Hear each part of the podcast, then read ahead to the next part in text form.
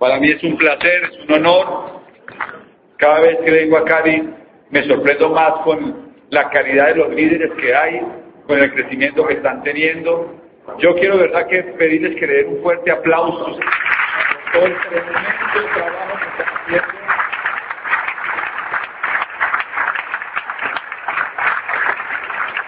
Llevo ya 14 años viniendo a ver el mercado y, pues no dejan de sorprenderme, de verdad. Felicitaciones. Esta noche, esta noche, esta noche quiero compartirles alguna, algunas ideas que, que he ido elaborando en el proceso de estar participando en esta actividad. Yo no pensé que iba a hacer este negocio. Eh, como muchos de ustedes no se imaginan que vayan a hacer algo diferente a lo que han estado haciendo durante todos estos años o lo que han hecho en su vida. Normalmente todos tenemos como que ya un plan definido y básicamente consiste en, pues, desarrollar, desarrollar una actividad que tiene que ver con lo que uno estudió. Yo estudié veterinaria en la Universidad de La Salle y la estudié porque me encantan los animales. Y pues no nada, nada, nada que ver con lo que estoy haciendo, ¿verdad? Sin embargo, en, el momento me apasionaban los animales y me gustaba la ciencia y me gustaba la medicina. Pero yo quería estudiar realmente música. Y no estudié música básicamente porque cuando iba a estudiar música mi papá me dijo, Carlos Eduardo, eso probablemente no va a servir para que usted pueda lograr lo que usted quiere. Financieramente como que se veía mucho más complicado. ¿Qué creen que pasó? Más o menos hacia los 24 años de edad estaba debiendo 30 millones de pesos. ¿Hay alguna que tenga alguna deuda?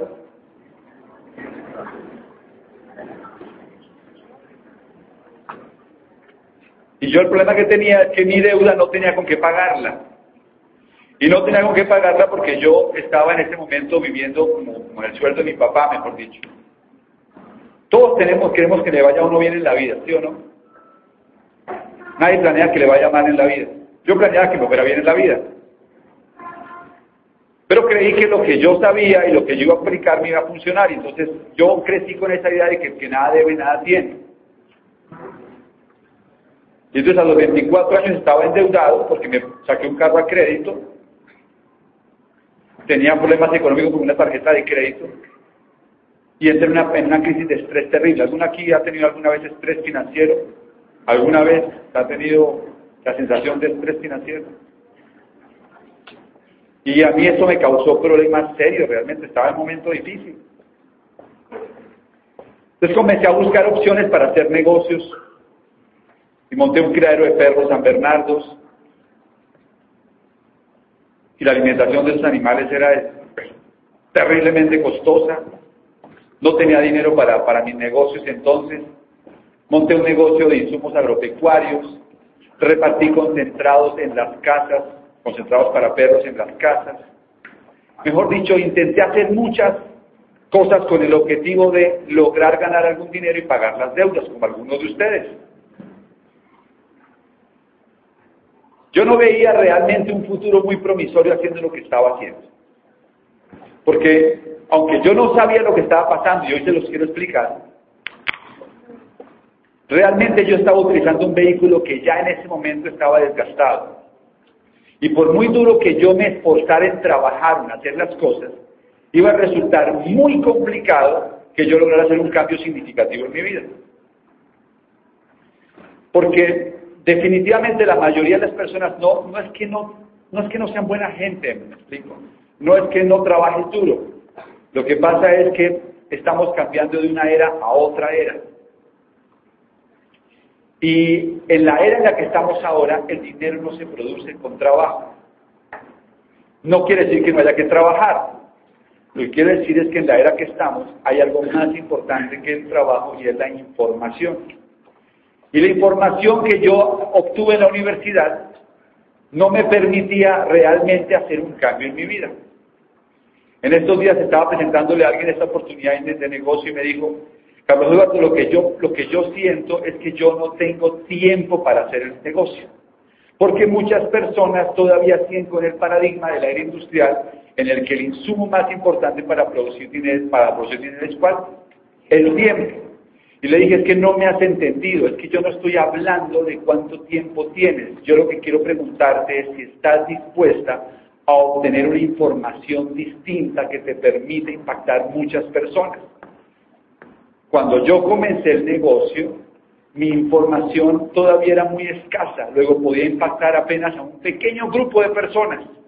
Pero llevo 14 años estudiando todo esto de la nueva economía y de los negocios de ahora, y ahora una hora mía puede impactar a muchas más personas que hace 14 años, ¿me siguen? Luego, ¿cuál es la diferencia? ¿Es el tiempo que yo invierto o el tipo de información que acumulé? El información. Así que a todos los invitados, lo primero que quiero poner en su mente ahora es que la información que yo les voy a compartir ahora es una información que tiene el poder de transformar su vida. Si usted la usa o no, ya es problema de ustedes. Pero esta información tiene el poder de transformar su vida radicalmente. Vamos a ver cuántos estarían dispuestos. ¿Cuántos aquí quisieran ganar más dinero? Excelente. ¿Cuántos quisieran ganar más dinero y tener más tiempo libre? ¿Cuántos quisieran viajar y conocer más lugares en el mundo? ¿Cuántos quisieran resolver el problema del dinero de acá en adelante? ¿Cuántos quisieran tener la tranquilidad de que pueden heredarle a sus hijos algo para que ellos tengan un soporte para su vida? ¿Cuántos quisieran todo eso al mismo tiempo? Perfecto. Entonces fíjense lo que les voy a decir y no les voy a, no les voy a pintar pajaritos ni les voy a vender una historia para emocionarlos con que ustedes encontraron una fórmula rápida para enriquecerse. No, yo lo que les quiero decir es que la información que les voy a transmitir en los próximos minutos pueden transformar radicalmente su vida y llegar a construir un estilo de vida en el que logren tener resuelto el problema del dinero de aquí en adelante. ¿Algún interesado? Muy bien. ¿Ok? Entonces yo quiero felicitarlos porque se vinieron hasta acá hoy después del aguacero. Muy bien. Yo he mi charla en cuatro partes. La primera parte de la charla quiero hablar fundamentalmente sobre, sobre qué es lo que está pasando en el mundo. La segunda parte de la charla voy a hablar sobre la información que va a cambiar su vida. La tercera parte de la charla voy a mostrarles algunas opciones para transformar su vida. Y en la cuarta vamos a hacer un momento de imagine, imagínate qué pasaría si lograras cambiar tu vida. ¿De acuerdo? Vamos a arrancar. ¿Qué está pasando en el mundo de hoy? No sé si ustedes han escuchado la palabra crisis. Y yo quiero que aquí los nuevos eh, conéctense con este momento. Crisis. La crisis que oyes en los noticieros, la crisis que ves en los periódicos, la crisis que estamos viviendo en el mundo de hoy es real para un cierto número de personas que están envueltos dentro de todo este proceso. Básicamente lo que está pasando en el mundo de hoy, atención, es que estamos viviendo algo que solamente muy pocas generaciones en la historia del hombre han vivido, y es el cambio de una era a otra era. Imagínense qué pudo haber pasado con las señoras que, las tejedoras artesanales que había seguramente en, en Inglaterra, en Londres, cuando aparecieron las primeras máquinas para tejer. Y estas señoras que habían hecho de su sustento el tejer artesanalmente y se vieron de buenas a primeras abrumadas al ver que había unas máquinas que hacían su trabajo más rápido y más eficiente. ¿Qué cree que pasó con las señoras que tejían artesanalmente? ¿Entraron en qué? En crisis.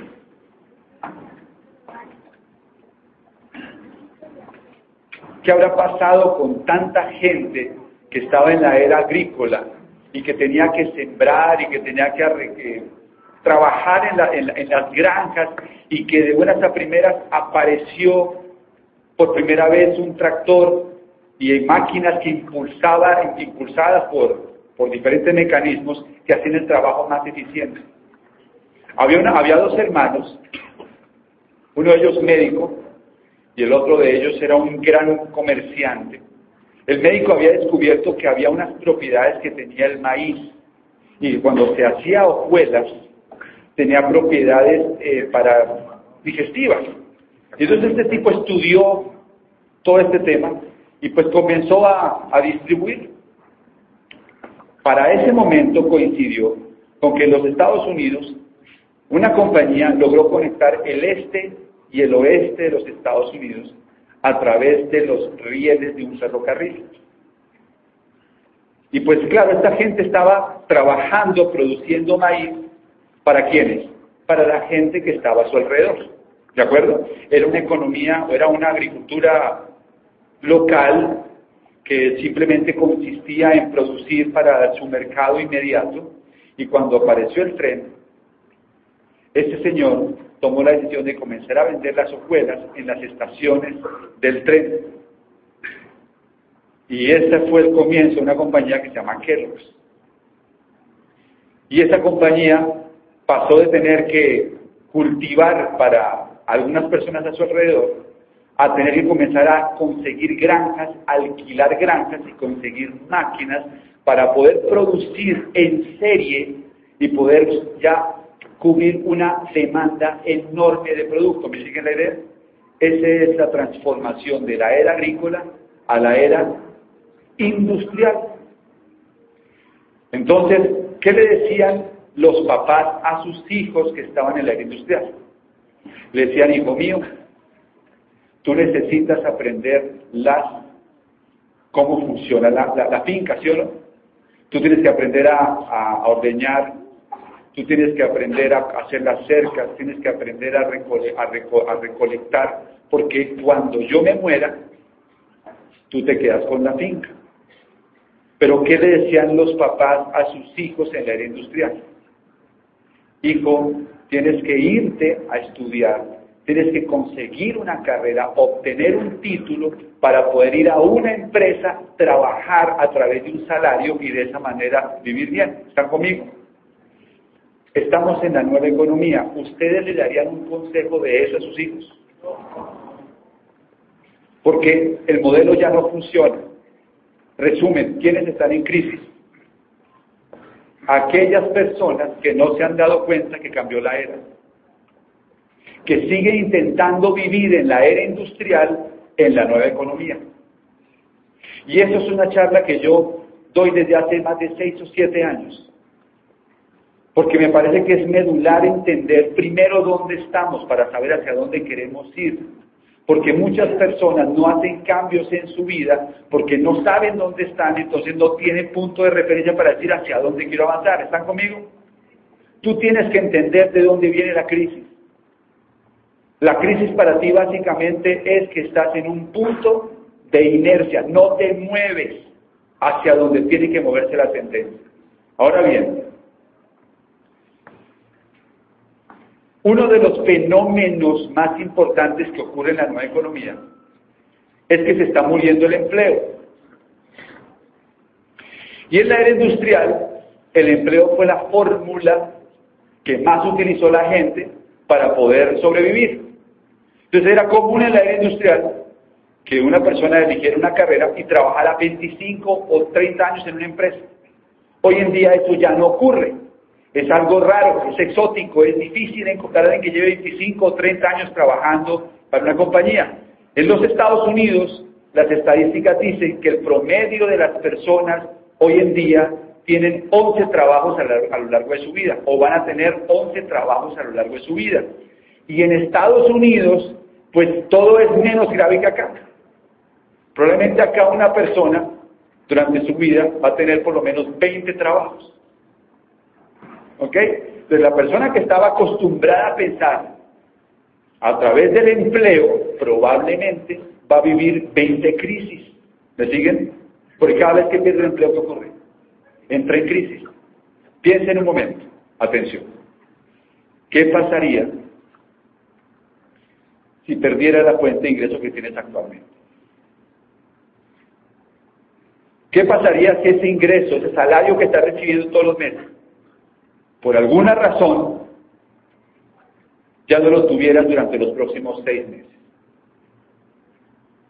¿Qué harías con el pago de las obligaciones financieras que tú tienes ya pactadas con el banco para pagar el crédito del carro o el crédito de la casa?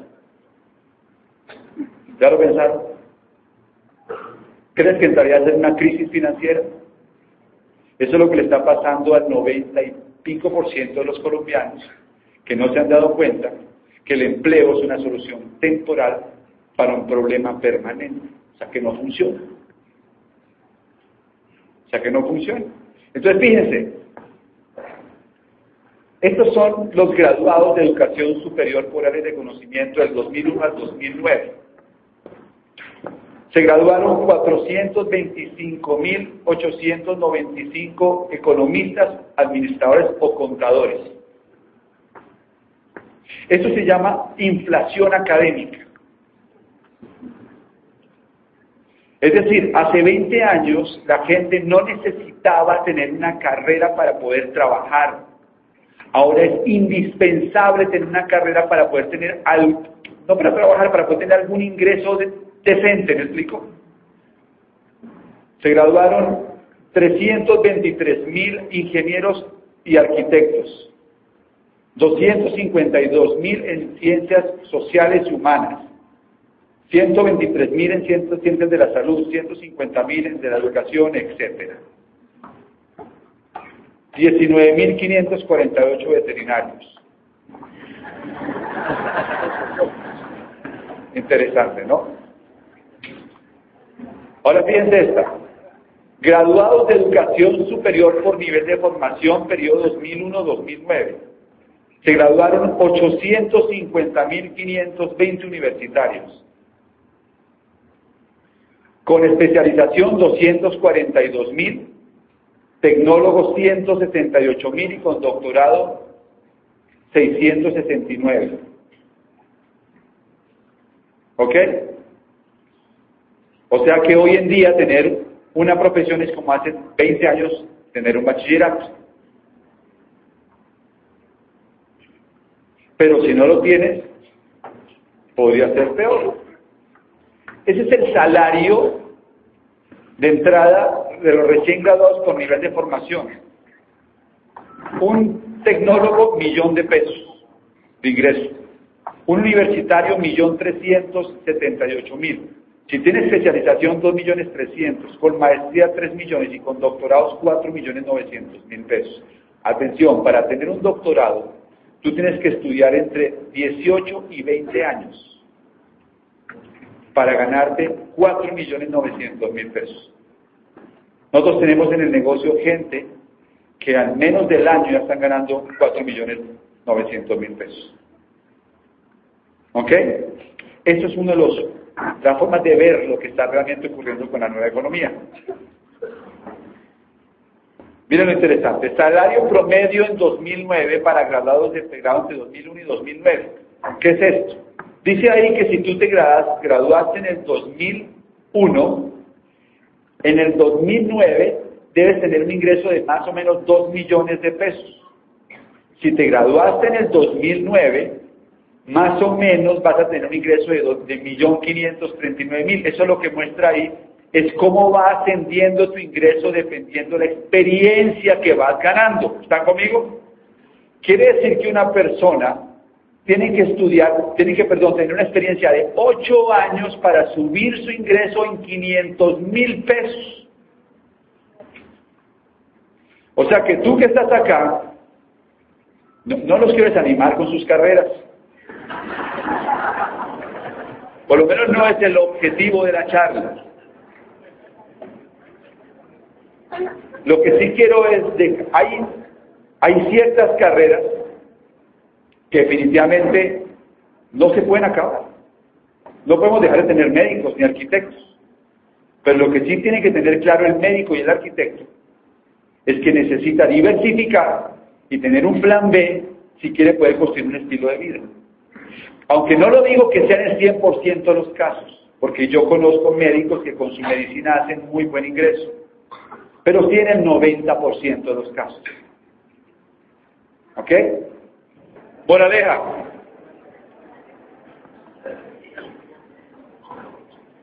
Hay que entender que estamos en la nueva economía y que si la era industrial era la era del empleísmo, la nueva economía es la era del emprendimiento.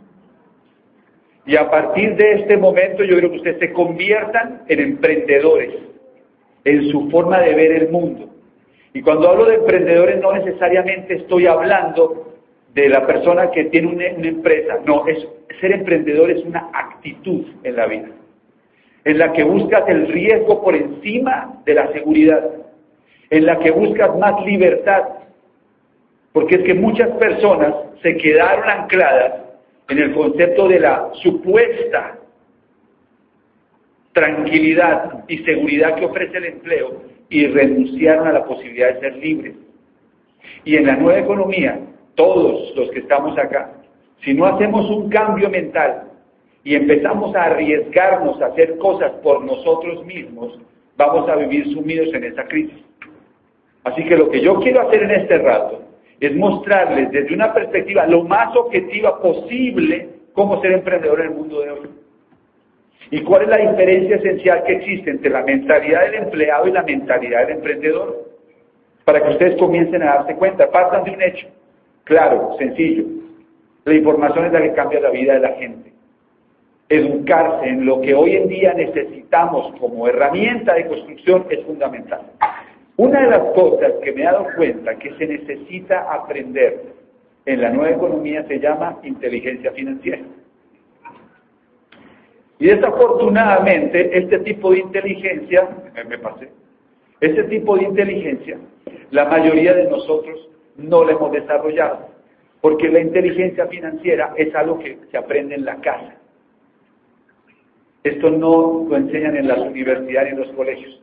¿Cuándo ustedes fueron a ver clases de riqueza 1 o riqueza 2 en la universidad?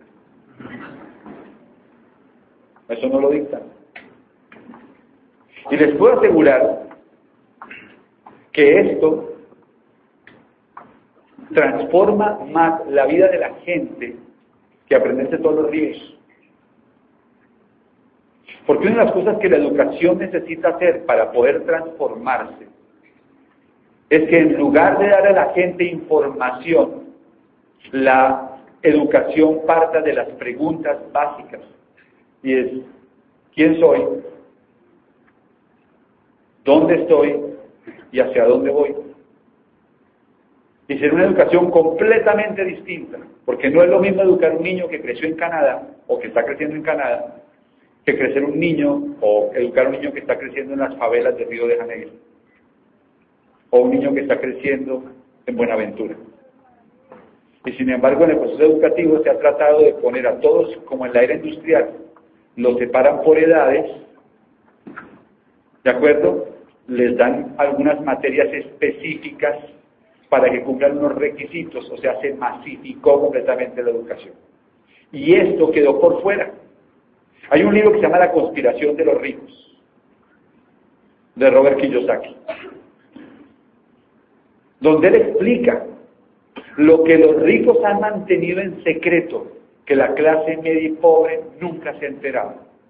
Y que hoy, gracias a la tecnología, a la información, tenemos al alcance esa educación para transformar la vida. Esto hace parte de lo que los ricos, los ricos saben y la clase media y pobre no tiene ni idea. Alguna vez fui a hacer una conferencia en Panamá y me recogió un, anfitrión que es un judío. Y entonces este personaje, pues muy querido, se llama Efren. Yo siempre tengo la idea de que los judíos son gente muy, muy próspera. Yo no conozco judío pobre. Yo no lo conozco. Y normalmente son un clan familiar y se apoyan. Entonces tuve confianza con él. Le dije, Efren, ¿qué tan cierto es de que la gente judía son gente muy exitosa? Y me dijo, es cierto. Y le dije, ¿cuál es la razón? Y me dijo, la educación que recibimos desde la casa. Me dijo, atención, cuando yo estaba chiquito, mi papá me enseñó que la economía consistía en llenar un vaso y vivir de lo que se desborda. Y yo en este momento pensé lo que ustedes están pensando. Yo no tenía ni idea de que existía el vaso. Porque uno en Colombia lo que busca es el chorro. Y se instala el chorro, y si el chorro es grande, pues se lo traga todo. Pero ¿cuántas personas conscientemente están tratando de llenar el vaso? ¿Y qué pasa si no llenas el vaso? Pues que va a haber un día en tu vida en que vas a hacer una carga del Estado, o una carga de tu familia, una carga de tus hijos, porque en tus años de más productividad no entendiste ese concepto. Entonces, eso es inteligencia financiera. Existen leyes para la contaduría, hay leyes para el éxito, también hay unas leyes para la riqueza. ¿Y cuáles son esas leyes? Primero, ley de la ganancia, ley del gasto, ley del ahorro y ley de la inversión. Son cuatro leyes. ¿Cuál es la ley de la ganancia? Mejor dicho, ustedes ahora van a hacer, a partir de este momento, van a medir su coeficiente de inteligencia financiera. Y se van a decir la verdad. Se van a calificar de 1 a 10, que también lo están haciendo en cada uno de los cuatro, para sacar su coeficiente de inteligencia financiera.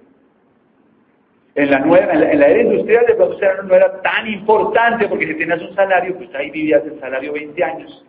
Pero hoy, quien no maneje esto, va a vivir en crisis económica. Ley de la ganancia. Kiyosaki básico. Cuatro formas de ganar dinero. Empleado, autoempleado, dueño de negocio e inversionista. Cuadrante del lado derecho, empleado, autoempleado. El empleado y el autoempleado, como es el industrial, el insumo más importante para producir dinero es el tiempo.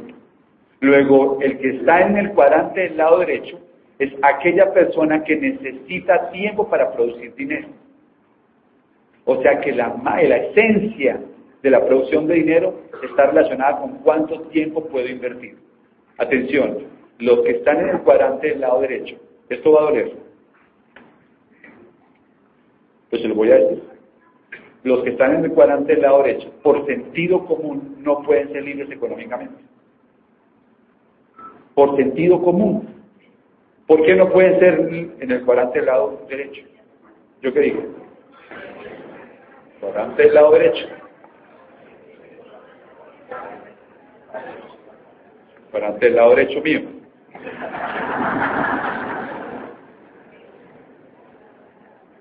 Por definición, los que están en el cuadrante del lado derecho no pueden ser libres financieramente. Porque, en el momento, porque la libertad financiera es tener tiempo y dinero.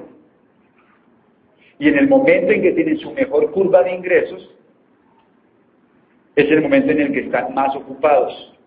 De hecho, en la era industrial, estar ocupado era un símbolo de estatus. ¿Se acuerdan aquella persona que uno para presentarla bien decía, es una persona muy ocupada? Porque eso era símbolo de estatus en la era industrial. ¿Quién dijo que vivir ocupado es mejor que vivir desocupado? Yo he probado, se lo digo a ciencia cierta, que es más rico estar desocupado. Por supuesto que sí. Pero eso es parte de la era industrial. En el cuadrante del lado derecho, en un empleado que recibe un salario no está mal, no tienen que dejar su empleo mañana, atención. No, no, busco que se sientan mal por tener un empleo. Lo único que yo busco es que tomen conciencia de que estar en el empleo es un paso temporal. Y que todos acá, no importa qué hagamos, si tenemos inteligencia financiera, tenemos que salir a buscar una opción para pasar al cuadrante. No, voy a cambiarlo otra vez, ¿de acuerdo? para que a ustedes les quede más fácil entenderlo porque así está en el libro. Pasar al cuadrante del lado derecho, ¿los confundí? Vuelvo a empezar. Y convertirse en dueños de negocio o inversionistas. Miren la gran trampa que los ricos de alguna u otra manera manejan el concepto y la clase media y pobre no. Normalmente, quien está en el cuadrante del lado ahora sí izquierdo, ¿de acuerdo? Empleado y autoempleado, quien está en el cuadrante del lado izquierdo, trabaja ve televisión, se endeuda y entonces vive con estrés financiero, trabaja, vuelve otra vez a ver televisión y vuelve sin deuda y entra en un ciclo del que no puede salir. Porque le dieron una tarjeta de crédito desde que estaba en la universidad. Sacó un cargo a crédito a cinco años. Le pudo sacar un crédito a 15 años para pagar su casa. Y entonces ahora tiene que trabajar como empleado durante los siguientes 10, 15 años, como sea, para tratar de mantener su estilo de vida. En el cuadrante del lado izquierdo. Entonces, todas estas personas que están en ese cuadrante del lado izquierdo viven únicamente en función de pagar deudas. No sé si alguna persona que ustedes conozcan vive así, que cada vez que le pagan el salario, el salario ya tiene dueño. Es que es más, el salario los próximos cinco años ya tiene dueño. Entonces, ¿a qué llenan el vaso? No pueden llenar el vaso porque todos sus recursos, todo su esfuerzo se va en qué? En pagar deudas. Muy bien. Ah, bueno, pero ¿cuál es, el, ¿cuál es la trampa? La trampa está en que algunos pensamos que el juego se gana cuando se gana más plata.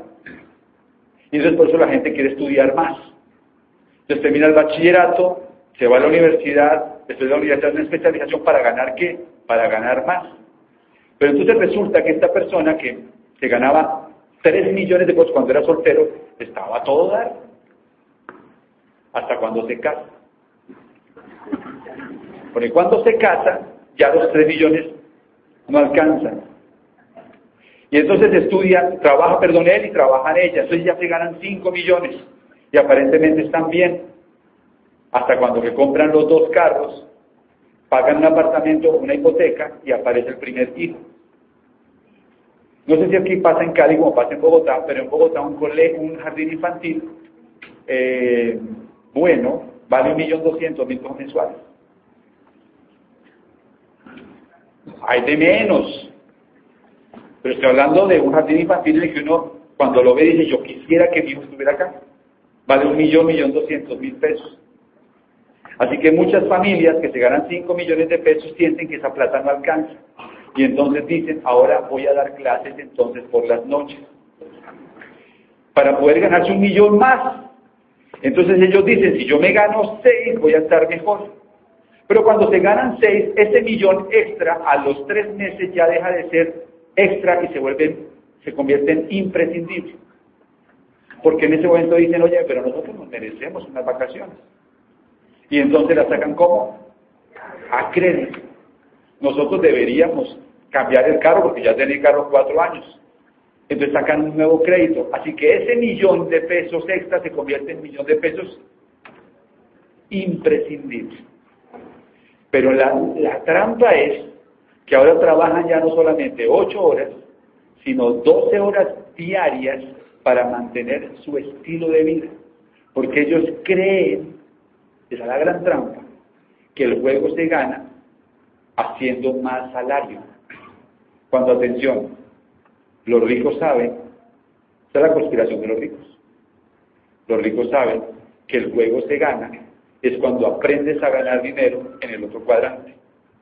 Ellos saben que no es lo mismo ganarse 5 millones de pesos de salario que ganarse 5 millones de pesos en rentas y enfocan su esfuerzo, enfocan su trabajo en saber cómo pasarse al cuadrante del lado que derecho para aprender a producir dinero de esta manera. ¿Estamos claros? Entonces ahora sí miden su coeficiente de inteligencia financiera y analicen de dónde provienen sus fuentes de ingreso. Si sus fuentes de ingreso provienen del cuadrante del lado qué?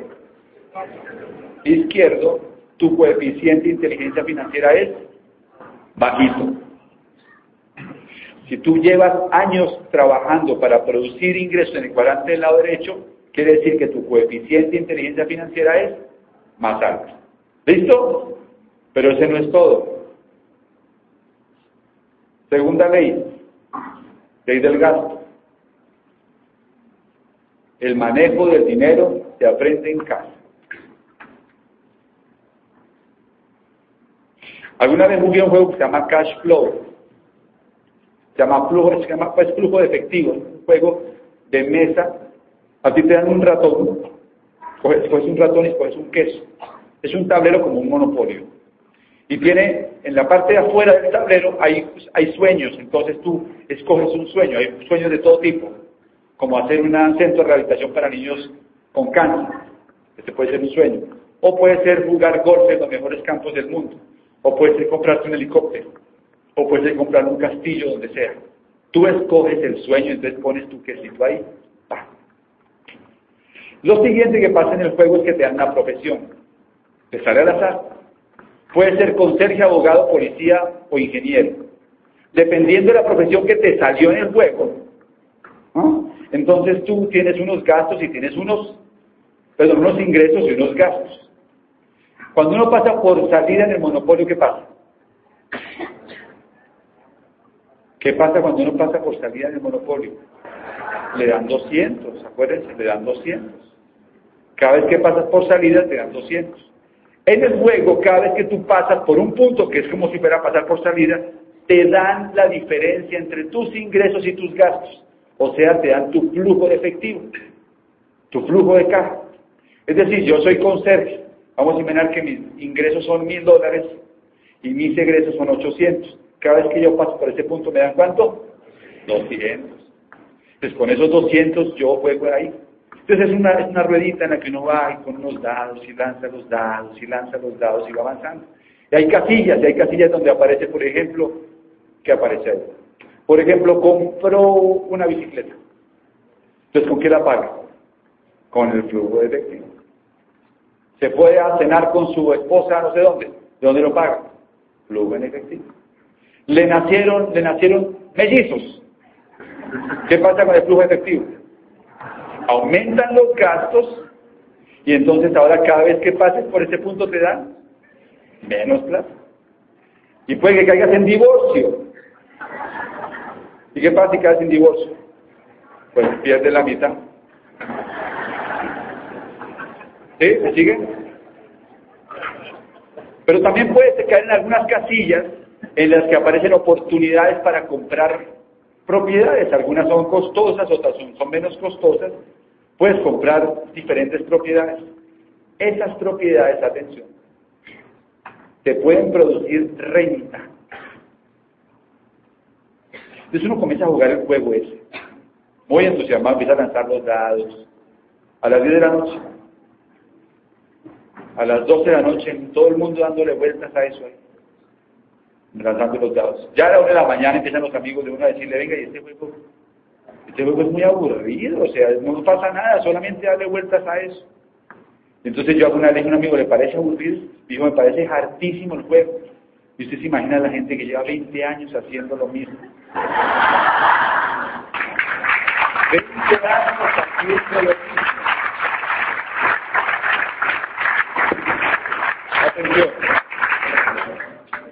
Este flujo de efectivo es el que le permite a la gente comprar propiedades. ¿Ok? ¿Están conmigo hasta ahí? Y es propiedad, producen qué? Renta. Cuando yo logro, eso es ganar el juego, cuando yo logro que los ingresos que me producen mis rentas sean equivalentes a mis gastos, salgo de ese tablero y entro a un tablero donde puedo comprar mi sueño. O sea que la libertad económica, no tenga ahí, no tiene que ver con cuánto te ganas. Tiene que ver es con el origen de tus ingresos. La libertad económica tiene que ver con el día en que tú logres que tus ingresos, que no provienen de tu esfuerzo, el día en que tus ingresos, que no provienen de tu esfuerzo, o sea que son del cuadrante del lado derecho, sean equivalentes a tus gastos ese día ganaste el juego. Ese día demostraste que tienes que inteligencia financiera. Moraleja de ese pedacito. Esto va a doler, pero anoten. Si no te está quedando dinero al final del mes, no existe, anótalo ahí, no existe ni la más remota posibilidad de que salgas del ciclo de la raza. No existe. No existe.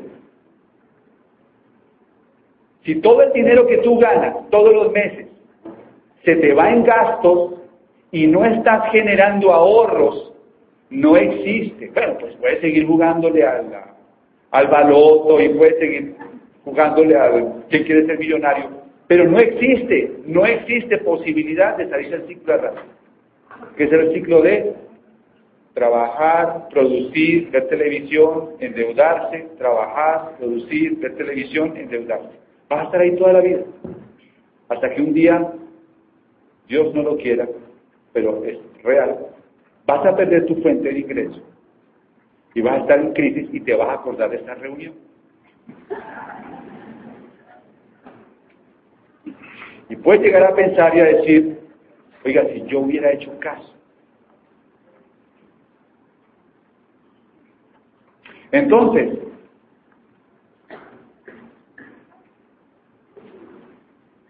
soluciones para el flujo efectivo. Les voy a dar tres soluciones rápidas.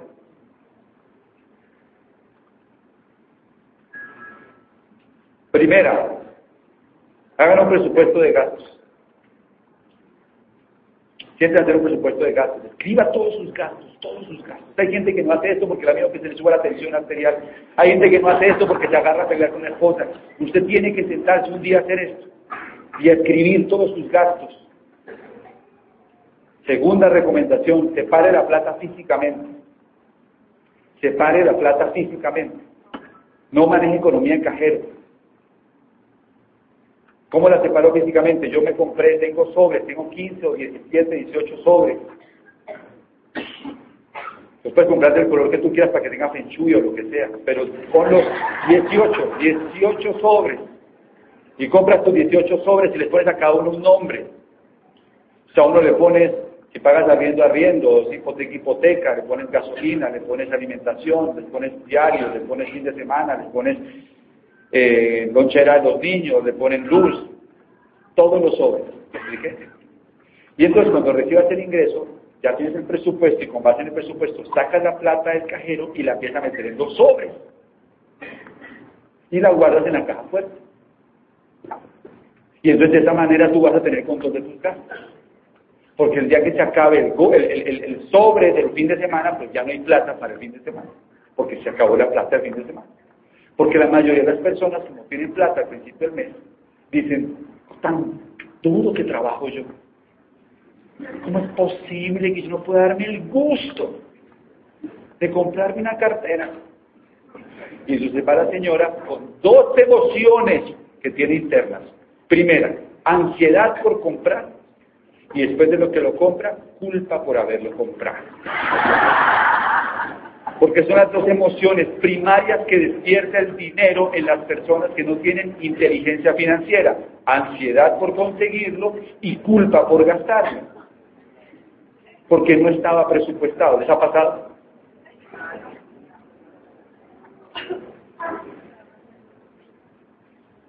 Entonces ustedes juiciosamente van y llevan a los otros. Algunos van a descubrir con mucho dolor y a pesar de todo, que les alcanzó para llenar cuatro sobres. Y entonces ustedes dirán, ¿y ahora qué hago? Pero por lo menos ya son conscientes de su problema. Entonces les voy a dar otra solución. Primera solución, gaste menos. Báñese menos.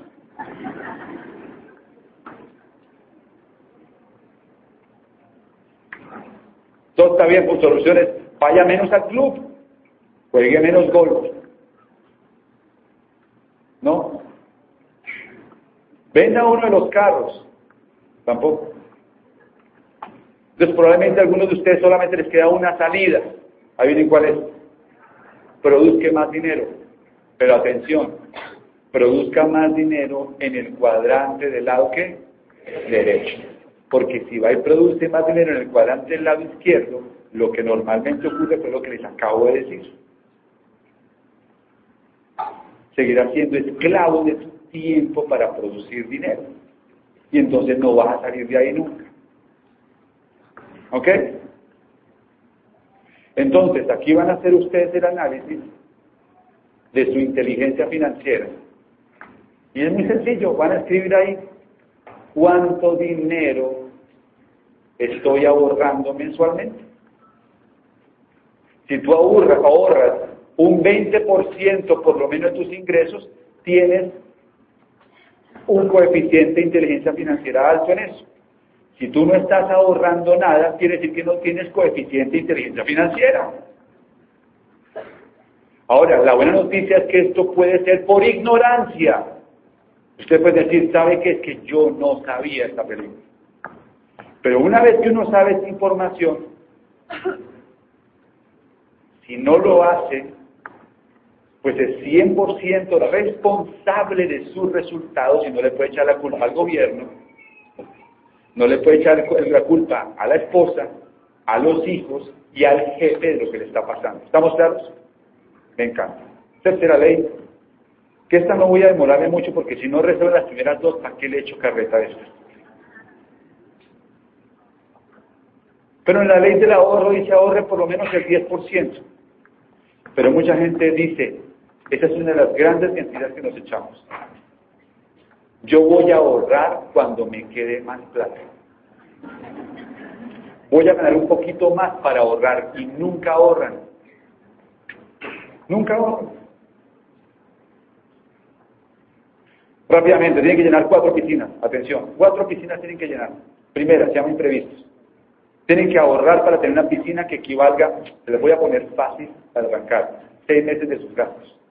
O sea que si ustedes tienen gastos de 5 millones de pesos mensuales, tienen que tener 30 millones de pesos ahorrados en un sitio donde estén seguros. Cuestión de que si ustedes tienen su fuente principal de ingresos, tienen reacción durante seis meses. Esa plata no es para hacer negocios con el cuñado, esa plata no es para comprar un carro, esa plata no es para hacer un viaje, esa plata es para imprevistos. La hace tres semanas me llamó un familiar a decirme, Carlos Eduardo, llamo a avisarle que lo van a embargar. Y yo, perdón. Yo sí, lo van a embargar. Yo tengo que decir con toda honestidad. Lo van a embargar. Yo le serví de codeudor en un crédito. Y efectivamente me cayó el embargo. Al principio me dio piedra y toda la historia.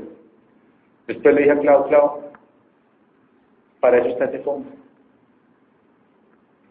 Para eso está ese fondo. Al día siguiente fui, saqué la plata del fondo de imprevisto, pagué el embargo y saqué, el problema adelante. ¿Qué pasa si yo no tengo ese fondo? Bueno, hay dos lecciones que aprender. La primera, nunca le sirvan de fiador a alguien que no tiene músculo financiero. Y la segunda, tengan un fondo de imprevistos. La segunda piscina, atención, es fondo de libertad financiera. Es, lo que yo estoy haciendo para obtener mi libertad financiera. Se puedo poner fácil. Si ustedes no están cotizando desde que arrancaron a trabajar, lo mejor para obtener libertad financiera es inversión. Hablen con algún asesor financiero para que les diga cómo lo pueden hacer. No es mi especialidad. Yo tengo un mentor que me ayuda en ese tema. Pero doy una idea, una idea rápida. Si ustedes dejan 300 millones de pesos durante 15 años quietos, con lo que se multiplican esos 300 millones dentro de 15 años, déjenlo en una moneda que ojalá tenga menos fluctuaciones, aunque todas las monedas tienen la tendencia de evaluar. Pero ustedes pongamos 150 mil dólares durante los próximos 15 años acumulados les pueden dar su libertad económica. Así que no digan que no les dimos solución. Agarren 150 mil dólares y déjenlos quietos 15 años. ¿De acuerdo? Esa es la segunda piscina. Yo sé que les parece ridículo lo que acabo de decir, pero estoy diciendo la verdad. Por eso yo tengo que al final darles una solución, porque ustedes acaban de dar cuenta y con lo que están haciendo esto no lo van a hacer nunca. La tercera piscina es la de inversiones, ahí sí son negocios asesórense. Inversiones, no le hagan caso al cuñado. Yo quiero mucho a mi cuñado. Mi cuñado, yo es una persona con la que yo haría negocios, pero lo digo porque todos tenemos un cuñado vaciado que quiere, que, mejor dicho, yo hago negocios con gente que tenga qué? Inteligencia financiera. No porque me cae bien y es un bacán, no. Tiene inteligencia financiera. Ya está. La tercera piscina fue qué? Inversiones. Y la cuarta es la de sueños. Sueños. Les acabo de, les acabo de complicar la vida. Pero se la estoy complicando porque tengo una solución. Cuarta ley, inversión. No va a determinar eso. Hay dos tipos de inversión, ganado de carne y ganado de leche. Punto. Eso se aprende en veterinaria. Y funciona en la vida. ¿Qué es ganado de carne y ganado de leche? Pues uno puede hacer inversiones como ganado de carne y es que compro algo, genero valor agregado y lo vendo más caro. O puedo hacer ganado de leche, compro algo, genero valor agregado y le saco renta todos los meses. Eso es ganado de leche. Ustedes definan qué quieren hacer, ganado de carne o ganado de leche. Ustedes verán, eso depende de cada perfil de persona. No se afanen por eso, reservan los dos primeros. ¿Hay algún rajado de inteligencia financiera hoy acá?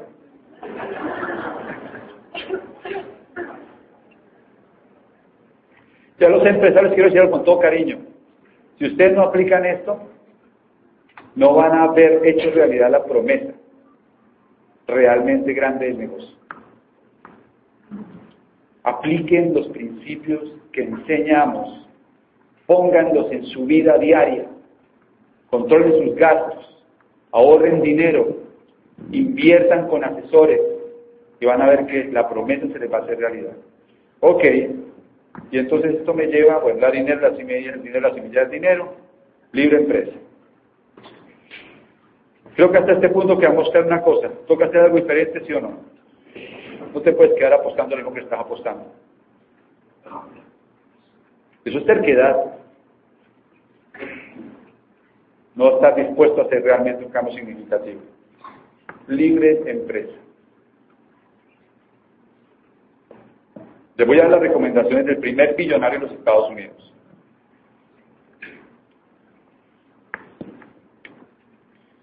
John Paul Getty, primer billonario de los Estados Unidos.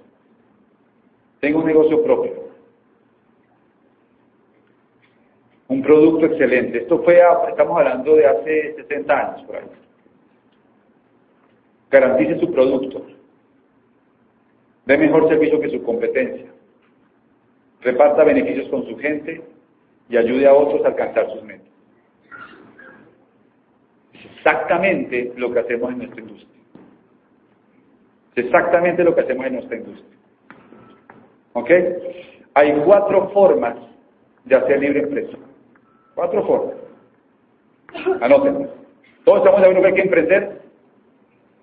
¿Estamos de acuerdo que hay que ser empresarios? ¿Toca volver a comenzar? No. Estamos claros en eso. Primera forma de pasar al cuadrante del lado derecho y ser dueño de negocio. Primera forma, comprar, mejor, iniciar un negocio desde cero. O sea, uno se inventa el producto, se inventa la, la marca, el sistema de mercadeo, detecta la necesidad que existe en el mercado, organiza el, tema de distribución, toda la parte logística y monta su negocio. Y es muy emocionante porque el nombre se lo pones tú, la idea es tuya. Es un periodo en el que es como dar a luz, me imagino, no sé. Pero nació esa empresa que tú montaste, que arrancaste. Pero atención, hay ciertos riesgos. Primer gran riesgo es que necesitas hacer una inversión de capital. Tienes que tener un buen abogado a tu mano, a la mano, un buen contador y un buen asesor de seguros. Si no tienes esos tres, puedes terminar en la cárcel o quebrado. ¿Es verdad? Hay un gran factor que desanima a mucha gente cuando se propone esta idea. Y es que la competencia no es con los santanderianos y con los costeños, sino con los coreanos, los chinos y los japoneses. Mientras los Estados Unidos se dedicaron al boom de las, industrias, de las el mundo. Luego, no hay forma de competir con un producto chino. Y si tú vas a la Ciudad de México, en el Zócalo te venden la Virgen de Guadalupe que dice por debajo Made in China. Y si estás en el aeropuerto de Puerto Rico y escoges una, una bandera, dice Made in China. Hace 10 años cuando dábamos seminarios, en Bogotá se usa mucho darle a la gente, eh, no, imagino que aquí cabe también, darle alguna artesanía. Y entonces estábamos, hicimos el seminario de Bogotá hace un par de meses, y cuando nos dieron el regalo, que era una artesanía muy bonita, uno diría, esto lo hicieron en Ráquira. Cuando lo volteé decía Made in China. Los chinos se apoderaron de todo el tema de la manufactura. Y cuando tú vas a comenzar un negocio propio en fabricación y en distribución, tienes que asegurarte de tener el producto que puede competir. ¿Estamos claros?